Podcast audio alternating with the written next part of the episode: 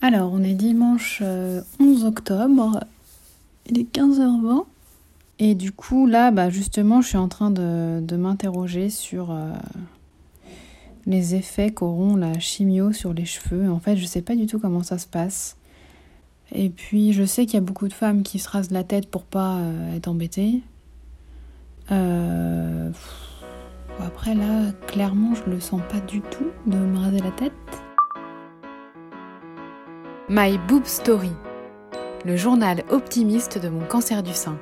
Après, j'étais en train de rêver que peut-être on dirait ah mais en fait vous n'avez pas besoin de chimio, euh, vous n'avez pas besoin de radio. Voilà, donc quand je disais que c'était un rêve, c'était un rêve. Comme pour les autres étapes, je pense que je serai prête au moment où il faudra le faire. Après, c'est vrai que je redoute vachement cette période, quoi.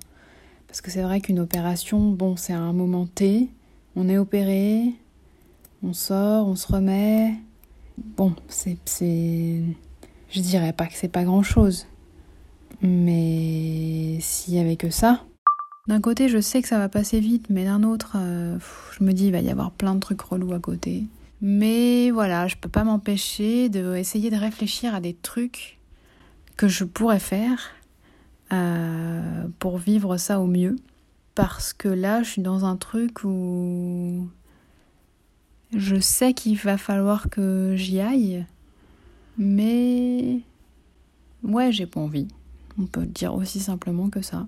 Donc c'est vrai que cette semaine, bon, avec le rendez-vous pour la PMA, euh, les piqûres à faire. Euh, bon, c'est vrai qu'on est entraîné dans un truc où on réfléchit pas trop.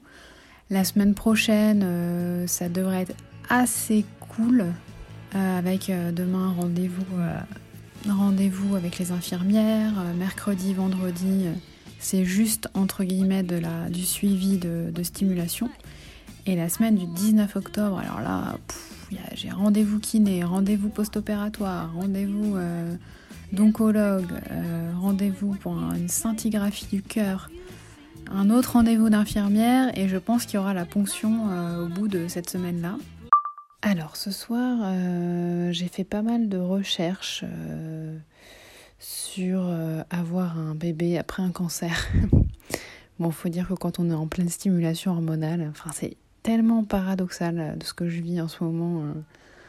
traiter un cancer euh, et en même temps de stimuler ces ovocytes pour euh, les recueillir.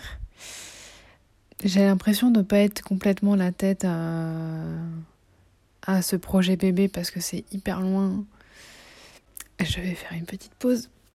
C'est hyper loin et du coup en même temps j'ai besoin de me projeter, j'ai besoin de savoir. Après aussi j'anticipe euh, toutes les annonces de grossesse qui vont arriver. Tout ce temps, moi je ne pourrais pas, je serais bloquée en fait. Après je me demande si ça va marcher tout de suite quand on va réessayer.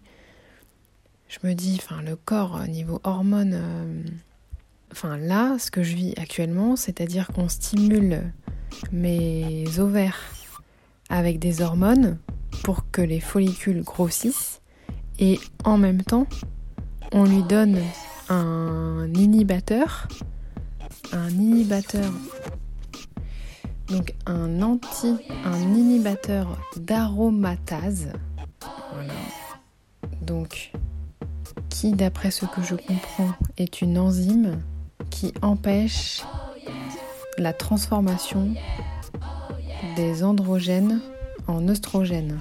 Parce que les, les œstrogènes euh, peuvent jouer un rôle dans la croissance de certaines cellules cancéreuses. Donc clairement, d'un côté, on stimule pour faire grossir les ovaires et de l'autre côté, on inhibe pour faire surtout pas grossir l'éventuel reste de tumeur. Donc je pense que c'est normal que dans ma tête ce soit un petit peu chamboulé. Merci d'avoir écouté ce nouvel épisode de My Boob Story. S'il vous a plu, n'hésitez pas à laisser un commentaire sur Apple Podcast. Vous pouvez aussi directement laisser des commentaires sur mon compte Instagram myboobstory.podcast. À très vite